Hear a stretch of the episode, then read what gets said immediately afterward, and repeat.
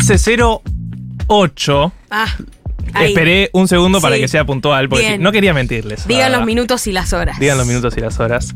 Eh, seguimos con el especial 1990 de Chismes.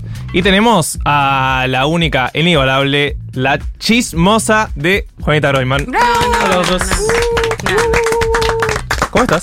Muy bien, gracias por presentarme así. Creo que no, no, no creo merecerlo. ¿Cómo están? Bien, ¿vos? Estamos así de todo así el coordinados. programa. Sí. porque- No, no, no, te juro que no. ¿Cómo Eh, te trata el sábado? bien, a mí los fines de semana, yo hace ya un año y piquito que no laburo los fines de semana y soy una persona Ah. muy feliz. Los entiendo. Cambia mucho la vida, ¿no? Sí, sí. Eh, laburé mucho tiempo fines de semana y, y extrañaba ser normal. Eh, ¿Laburabas de periodista? De periodista. El periodismo de fin de semana es un mundo aparte. A mí me tocó. eh, yo trabajaba los domingos en Pronto, en la web de Pronto. Ok. Y me tocó cubrir cosas muy. eh, la muerte de Natacha. Ay, cosas eh, mm, Cuando murieron dos personas en lo del indio. Uf, Eh, me acuerdo ¿Qué más pasó día. un domingo? Como que pasa. mu- eh, bueno, lo de Fernando Baezosa también pasó un sábado a la noche Sí. para Claro. domingo. Eh, No, y pasan cosas y estás solo en la redacción, como que hay poca gente. Total. Entonces total. sos vos. Soy yo y encima me quedaba el tema medio que a mí porque era la primera que lo cubría, entonces como que terminabas teniendo vos la posta de, Lo seguías. de esos temas y los seguías. Eh, así que sí, domingo, por lo menos en lo que es espectáculos policiales y todo ese mundillo, los fines de semana pueden ser un poco más, más picantes. Y Porque, claro, está la joda. Sí, la, la- la- la noche. La noche, La- la, noche trae cosas. La noche. Juanita, para quienes no la conocen, es periodista dedicada a la farándula. Lo pueden escuchar en Blender. En Blender. eh, con la compañera Galia Moldaji, que en paz descanse. Y eh, Data. Esto es Sí, Data re. también. Sí, sí, tenemos Y en un- un montón de otros curritos que después puedes pasar tu arroba Sí. y te vendemos. Tantos hay. Eh, ¿Cómo entraste al mundo de la farándula? Es una pregunta muy. Eh, Muy a ver. general. Sí, muy general, ¿Cuál pero fue- real. cuál fue el primer chisme O sea, que ¿te te llegó el, el pr- primer laburo esto? Sí. Ok. Esa es la verdad. O sea, eh, a nivel laboral, yo empiezo a laburar en pronto, como te decía, porque eh, cuando estaba cursando mi segundo año de TEA, Sí. eh, una de las últimas clases de taller 2, con Guille Curó, a quien le mando un gran saludo, eh, me acerco a preguntarle porque yo quería hacer una... TEA tenía convenio con UDESA para hacer la licenciatura en comunicación. Sí. Imagínense el delirio en el que estaba yo metida, o sea, nada que ver. Y le pregunté qué opinaba de eso y él, un tipo muy inteligente, me mira y dice, pero vos no querés trabajar. Punto. Agarrá la pala, Trabajar amiga. de esto, trabajar, punto. Y yo lo miro como, eh, eh, sí, obvio, me encantaría trabajar, asumiendo que se refería a trabajar de periodista y no trabajar Sí. Sí. a secas, pero no, no consigo laburo de esto, tampoco estaba buscando laburo realmente, Eh. pero el periodismo no es una profesión que te caigan ofertas No. de laburo, No, claro. tipo, hola, querés ser millonario. No. Y me dijo, bueno, nada, pensalo. Yo, sí, yo quiero trabajar de esto, pero no lo estoy viendo como un panorama muy alentador. Y esto era año 2016, imagínense. Lo, Lo que, que vino para después. Eh, esa misma noche me escribe y me dice, mira, hay una pasantía en pronto. Él era conocido de quien sería mi jefe después, que es Tartu. Eh, y ahora que trabajar en pronto en una pasantía que duró un, un año, creo, después quedé como fija ahí en, Sí. en la web de pronto. Y así arranqué a trabajar de periodista de Chimentos. A mí me gustaba de- desde mucho. No es que me cayó una propuesta y dije, bueno, lo hago porque. eh, Estabas es lo que en hay. tema, o sea, te- te Estaba gustaba. en tema, me gustaba. Es cierto que yo no arranqué a, estudiar periodismo para dedicarme a eso realmente. Yo tenía un delirio en esa época, sobre todo cuando terminé el secundario, que quería ser María O'Donnell. No sé muy bien por qué yo quería hacer Same, eso. yo también. Rarísimo. Porque hay algo con María O'Donnell. Y Como que es inteligente. Sí, ¿no? ¿viste? Como que es como intelectual, crítica. Que no se tiene que vestir. eh, Sí, pero a veces es como. Es re linda. Es re linda, Eh, es, fachi- es Perdón que traiga el deportista. feminismo a la mesa, eh, me pueden sacar cagando. También es una de las pocas mujeres referentes que había en esa Obvio. época. Sí, sí, Y sí. que no es tipo una del- delirante, digamos. ¿no? Sí, como sí. que tipo es digna. Le mandamos un saludo eh, al resto. La queremos Eh. Adhiero. No, y además en quinto año de secundario leíamos mucho a Lazarlo y Maristela Esbampa, como que había toda una cosa y uno podía permitirse ser un poco gorila también en esa época. Porque era como, bueno, te la Era otra permitir. época. Eh, Ahora ser gorila ya- es ya otra cosa. No se puede. Eh, gorilas eran los de antes. Sí, era como, había Bueno, había un diario muy conocido que era un diario digno en ese momento, dejó de serlo. Eh, un saludo a Esmeralda. La cuestión es que yo quería ser como periodista política o como ah, cosas Gaby más- Pepe, que empezó en gente. Bueno, yo la escuchaba caras. recién Ah, a Gaby, perdí. que mi padre la ama encima, no se lo dije porque iba a sonar medio como, mira, mi papá te ama, raro. Eh, pero los otros también me gustaba mucho el bailando. A mí me gusta mucho el bailando. Los chimentos en sí me Sí. gustan, pero Como tengo un vínculo especial con el bailando, sobre todo porque mis papás no me dejaban ver el bailando. Ah, Eh, mis papás son gente como de otro mundo, nada que ver con, con la farándula en absoluto. Eh, y mi casa era una casa muy pergolinesca, si se quiere. 678, más como una línea eh, cero, cero bailando. De hecho, Sí. Tinelli era una cosa que. intelectual crítico, digamos. 100%, 100%, y me prohibían ver Tinelli, en parte porque era chabacano, en parte porque era medio zarpado Tinelli, la Sí, verdad que sí. a los 8 años ver a Cindy Hernández en concha quizás Sí. no El estaba corte muy de bueno. el acuadance, el acuadance.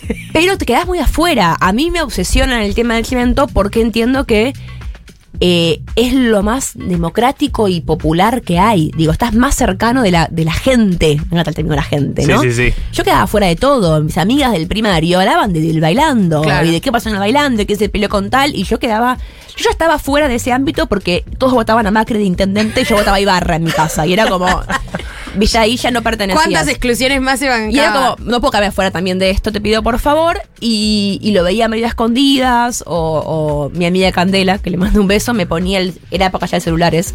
Ponía el celular al lado del teléfono, de la tele de su casa. No, y yo en el no, teléfono no. escuchando, tipo, el duelo. No. A ver quién. No, no, es un montón. Y eso fue como el punto final porque llegó una cuota de teléfono insólita a mi casa, porque eran horas y horas de teléfono todos los días. Y mi madre dijo, bueno, basta, Déjenla que, ver. que vea esto. Eh, sí, era como un montón. Eh, entonces, con el bailando en particular tengo como un, como un cariño. Es de lo que más sé, Claro. realmente. Claro. Es como del tema del que puedo hablar y hablar y hablar sin ningún tipo de. Pero después fuiste profundizando en el chisme. eh, me interesa meterme en la parte filosófica. Sí. Porque eh, supongo que lo defendés a ultranza, al chisme como concepto. Sí, incluso me parece que, que el chisme es algo que excede la farándula. O sea, eh, eh, el chisme como... El chisme es una historia, o sea, es, es un cuento. La capacidad de contar chismes y la capacidad de contar historias. Un chisme puede ser espectacular, pero si el que te lo cuenta no sabe contar historias, Sí, es una mierda. es una porquería el chisme. Arruinaste el chisme. Eh, Eso tienen que darlo en los colegios, ¿no? me parece...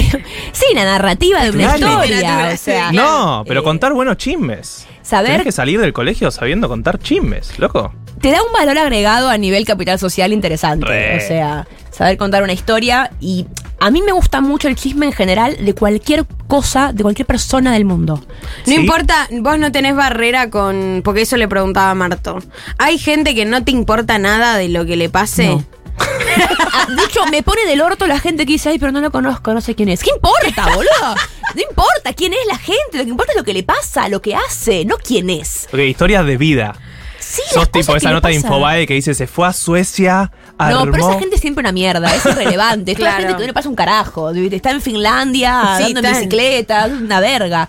Eh, a mí me gusta las. Me pasa mucho cuando hablo con mi abuela, por ejemplo. Mi abuela le gusta mucho el chisme. Ella creo que no se reconoce como tal. Como chismosa. Pero tomás mate con ella y te dice, no, porque el vecino de tal, que está criando el hijo de tal, que en realidad le dijo, yo no sé quién es toda Claro. esa gente. Pero no, no sé importa. quiénes son, pero me encanta. Están pasando cosas maravillosas Me ahí. encanta. Total. Porque la, la vida humana sea, se le achaca mucho al famoso que les pasan cosas que no pasan a la gente común y que es todo eso inventado y está todo armado para. Les pasan cosas que le pasa a la gente común también. Lo que pasa es que estos son famosos y te enterás. La Claro. vida de la gente es insólita. Sí. Todo el tiempo. A la gente le pasan cosas rarísimas, constantemente, famosos o no famosos. Y eso para mí es eh, fascinante. Sí, sí, total. Hay algo de tipo psicología, ¿no? Como de entender en la mente de las personas incluso, porque eso, la gente está un poco de mente también. Eh, no lo puse en la presentación, pero yo soy psicóloga. no soy psicóloga, estoy a cinco días de convertirme Bien, en psicóloga. ¿A cinco días? la tesis Sabía que estabas estudiando, pero no sabía Eh, que... Y sí, hay algo también de. de mm,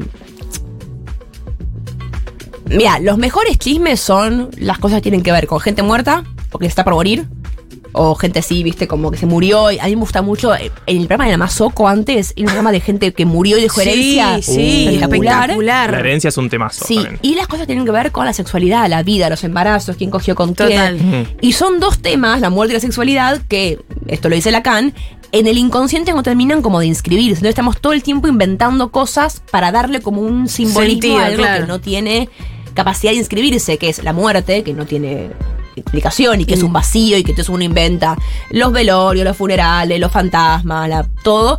Y la sexualidad también, uno va inventando cosas como para circunscribirla a algo. Entonces, la monogamia o el, el tantra con el que coge Miley o Vicuña, como que vamos inventando cosas donde meter la sexualidad para que nos sea un poquito más abordable. Y en los chimentos lo más interesante es eso. Todos los chimentos al fin y al cabo son quién coge con quién. Algunos tienen más cosas cubiertas, Claro. pero al fin y al cabo lo que te interesa es quién coge con quién. Es medio que ese es el eje de todo. Salió uno acá en la conversión que era gente mala. Gente mala también es un tipo de chisme.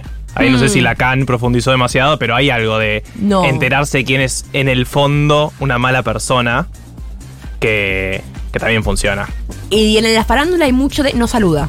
Uh, claro, se la creyó. Tremendo. Se no saluda, te arruina. Te arruina y vos sabés quién te dice quién saluda y quién no saluda. Los compañeros de cámara. Hay que tener Ah, mucho cuidado mirá. con el pueblo trabajador de la televisión, que son la gente de cámara, los sonidistas, Los los, técnicos, microfonistas, Sí. los claro. técnicos, que encima si hacen paro te hacen concha. y a Susana la odian, por algo será. No. que Susana, cada Martín y Fierro que hay, Satside, que es el gremio, Sí, la eh, bardean. ellos están ahí movilizándose siempre por algún motivo distinto, vinculado a lo salarial, y Susana nunca se hace la que no entiende. Ella entiende lo que está pasando. Sabe todo. que hay una manifestación porque les pagan dos mangos. Ella, ay, esta gente que está acá, y ellos le gritan que es una gorila.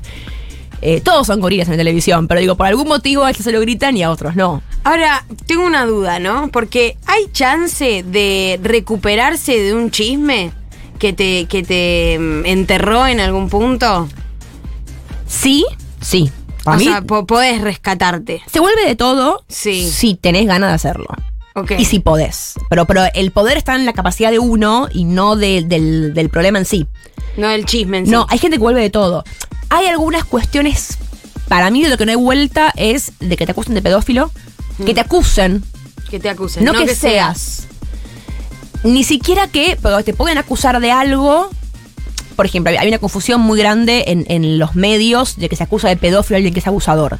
Sí. O abusador de menores de edad, que no es lo mismo que ser pedófilo. Hay una distinción, eso es un tema un poco escabroso, pero digo, D'Artés, por ejemplo. D'Artés no es un pedófilo, porque era pedófilo, porque no era una niña, era una menor de edad, pero no era una niña, hay una distinción. Sí, legal. eh, no, no, no, una distinción de, De intención del. de la psiquis de quien realiza eso que es distinta. Una cosa es que te caliente una menor de edad y que seas un pajero o, Sí. un, o un delincuente.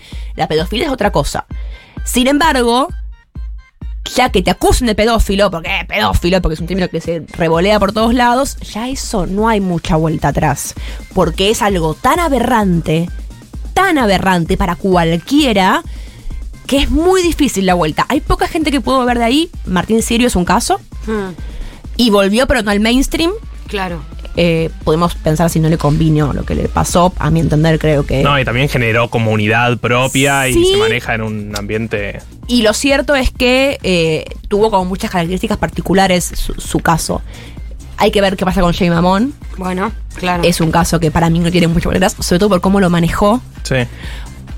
Si tiene vuelta atrás, es una vuelta atrás victoriosa, porque él tomó una postura muy firme, muy poco ambigua, muy poco tibia, muy poco conciliadora con lo que ocurrió. Yo, a mi entender, la entrevista que él, él le da a Real, para mí hay un problema que falta autocrítica ahí. Total, total. Digo, es. Pero él muy firme en la suya, como no. Claro, Eh, también- eh, tomó esa estrategia también. también eso que si a vos te acusan de pedófilo, tiene sentido que No te puedes- retobes. claro, no puedes diga, pará, yo no sí, soy un. Sí, sí. Ahora, mi postura personal cuando yo vi en esa entrevista es, acá te haces una autocrítica. Por más que no sea un delito lo que hiciste, vos no puedes decir abiertamente, sí estuve con un pibe de 16 años. No es un delito, pero lo hice. Y, flaco, te ve la gente en la casa, te ven los padres de chicos de 16 años. ¿Es un delito? No, no es un delito, pero no, es, no está, no va a caer simpático que lo digas. Es, es obvio que no va a caer bien qué sé yo, son decisiones mediáticas. esas- Hay gente que labura de estas cosas y de recomendar a los famosos qué decir y qué no. Sí, sí. A mi entender, no está bueno defender abiertamente haberte estado con un pibe de No. 16 años, por más que no sea un delito. Eh, pero en general, excepto estas cosas tan polémicas y, y tan aberrantes para, para quien lo escucha, se vuelve de todo. Gisela Bernal eh, le, le dijo a su hijo que el padre era otro y le mintió sobre la- la, la Oh, identidad a su niño en un país como este, en el cual la identidad es un derecho y se está luchando para recuperar la identidad de tantas personas. No, las cosas que Gisela pasan. Bernal dijo, fuck it, mi hijo es de tal persona, eh, y volvió. Es verdad. Y volvió. Y Pero nada. hay, hay una como un pensamiento ahí medio mítico de que las peleas entre los famosos también es como todas esas peleas son medio Está todo mentira arreglado, y que claro. todos esos chismes que empiezan a decir no porque tal estuvo con tal y por eso trabaja ahí me acuerdo místicas tipo Carmen eh, en intrusos puteando a todo el mundo y demás esas como que estaban medio armados Parece que en realidad más que armado ellos saben que laburan de eso. Claro. Pero no es que esté armado. Es como decir, por ejemplo, que eh, las- el, eh, el debate de la semana que viene, cuando se empiecen a putear Massa y Sí. ¿Eso está armado? Claro. Sí. ¿Qué sé yo? Claro, claro. Sí, lo hacen a propósito porque saben que su trabajo es ese y que les va a venir bien a los dos. Pero nada de lo que se dice ahí es mentira. No. Ninguna emoción es falsa. Claro. Es como si un actor que está mintiendo. No es que esté mintiendo. Labura Sí, sí. De, de manipular tus emociones para un fin en particular. Yo creo que pasa eso con los famosos. Y se nota cuando eso no sale bien y queda armado. Se nota, es evidente. Se nota, claro. Es, es- Claro. Y es feo y es berreta. Con memoria diría es una obviedad que es berreta. o sea, es como. mm. Ahora en el, en el último tiempo, yo no sé debido a qué concretamente, pero sí em- empieza, bueno, y las últimas cosas que pasaron, tanto con Holder como con Maxi de GH sobre todo, y te veía que hoy hablabas de eso justamente, de la salud mental, como que hubo otro tiempo en los chimentos donde no importaba si se metían con la privacidad tanto, ¿no? Bueno, lo de Wanda con la enfermedad que re. pasó. ¿Hay un punto ahí de quiebre o, o nada? Es también un poco más de, de show y de circo para la misma lógica de, bueno, nada, hablemos de eh, la intimidad de las personas, porque en realidad, bueno, la lógica de los chimentos es un poco esa, pero qué tan consciente o consentida está del otro lado seguir hablando de, a ese nivel de intimidad. ¿Se entiende? Sí, yo creo que lo que pasó fue que eh, dejaron de estar en lugares importantes de los medios personas con la capacidad, y esto no es como algo bueno o malo, sino una cuestión Mm. como de, de habilidades, de entrar en esos lugares y que sea interesante. Oh, claro. Como. Porque, por ejemplo, cuando en intrusos le revisaban la basura a Nazarena Vélez, Sí. que es un delito y que Sí. nada, y que es una invasión a la privacidad, y que Nazarena quedó muy enojada por eso al día de hoy, porque revisaba para ver si se drogaba, era una sí, cosa, sí, la fue que- terrible.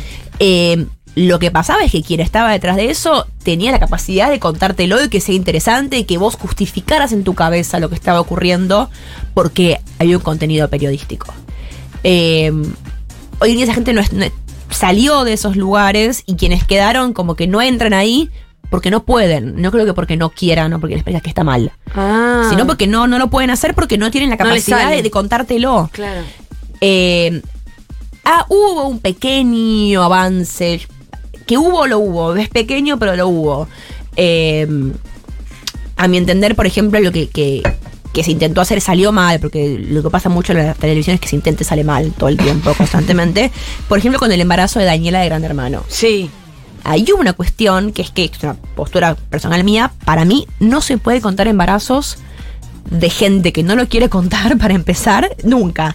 Pero mucho menos antes de los tres meses, porque le recuerdo a los periodistas del mundo de este país que en este país existe el aborto y es legal. Entonces, si vos contás que una mujer está embarazada antes de los tres meses, que es el peso que tiene para dejar de estar embarazada, estás como obligándola después a contar, tipo, che, ¿qué pasó con tu embarazo? Es como Sí, una sí. cosa muy violenta. Eh, y con Daniela pasó eso, pero a la vez hubo mucha gente diciendo no lo cuentes. Y se la agarraron mucho con quien lo contó, que fue Pilar Smith, la periodista de Telefe. Eh, ahí hubo como una cosa de, che, no lo cuentes hasta que ella no quiera. A Steffi Velarde le hicieron lo mismo, ella contó el embarazo, no me acuerdo de quién ya. Y Janine en la torre, mm, valga la, qué sé yo, la paradoja, se lo dijo a Steffi, tipo, che, vos contás con embarazo a alguien que te dijo que no lo cuentes. Claro, y no eso da. está mal. Con los emba- la gente en general, en la farándula, los bebés son medio sagrados. ¿Viste? Y la familia. Como que los embarazos son sagrados. Sí.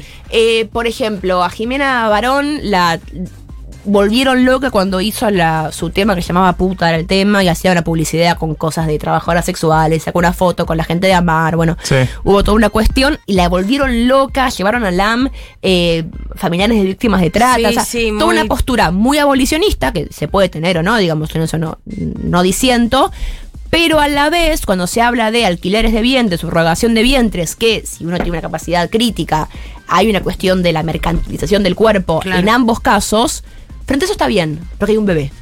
Claro. Claro, Entonces, tipo, vender un sí. cuerpo para tener Marley, sexo está mal, Ok. para tener un bebé no está mal. Eh, qué sé yo, como que hay una cosa, también a veces uno lo ve de afuera y pretende demasiado de los medios. Sí, cuando estás adentro te das Vos cuenta ves, cómo la gente funciona. no es muy... Y los que son inteligentes son muy forros, esa es la verdad. claro. O sea, no hay mucha gente inteligente y con buenas intenciones. eh, En ningún lado, igual. En ningún lado. Esa es la verdad. O sea, por eso el mundo está como está. Es como es. Porque el que triunfa no suele ser el mejor, intencionado. Yo tengo una muy cortita antes que nos vayamos a tanda y después vamos a estar charlando con la nena de feudal, ¿eh? Estás invitadísima a quedarte si querés. Pero mi pregunta es muy puntual. ¿Hay algún chisme que estés persiguiendo hace meses, años o que quieras saber qué pasó y estás ahí mandando mensajes con las antenas abiertas hace muchísimo tiempo? Y ahí me gusta, ahí hay muchos. Eh, hay un montón. A mí me gusta mucho la familia Canigia. Uh, Uy, ahí hay una cosa. Me encantan terrible los ahí, ¿eh? Canigia. Amo al hermano de Alex y Charlotte, no sé si lo conocen. sí, el, a Kevin el Axel. pintor, ¿no es? Es pintor, pintó a De Niro una vez. Eh, una cosa fascinante. Eh, a mí los Canigia me gustan, me gustan mucho como y, y todo lo que pasó entre entre Claudio Poli y y la madre de los chicos, me olvidé el nombre de, de la Mariana. Nanis. Sí, Mariana Mariana. Eh, me parece que es, es muy interesante y me gusta me gusta mucho ese ese mundillo. Creo que es medio trash, a veces medio Hay un gen muy argentino ahí también, ¿no? Es Fútbol, re- plata, familia grande, herencias. Es lo que me dejó un poco el Diego, porque cuando murió Sí. el Diego y como que hay algo que se perdió Total, y quedó en la- el uso del nombre, que es un- aburrido. Ah, yo quiero mucho los canigia, me parece que hay algo interesante. Hermoso. Bueno, Juanita Groyman la están escuchando. Vamos a una tanda, si les parece. Y en minutos nomás entrevistamos a la enana feudale. Gracias, Juanita, por venir. Un placer.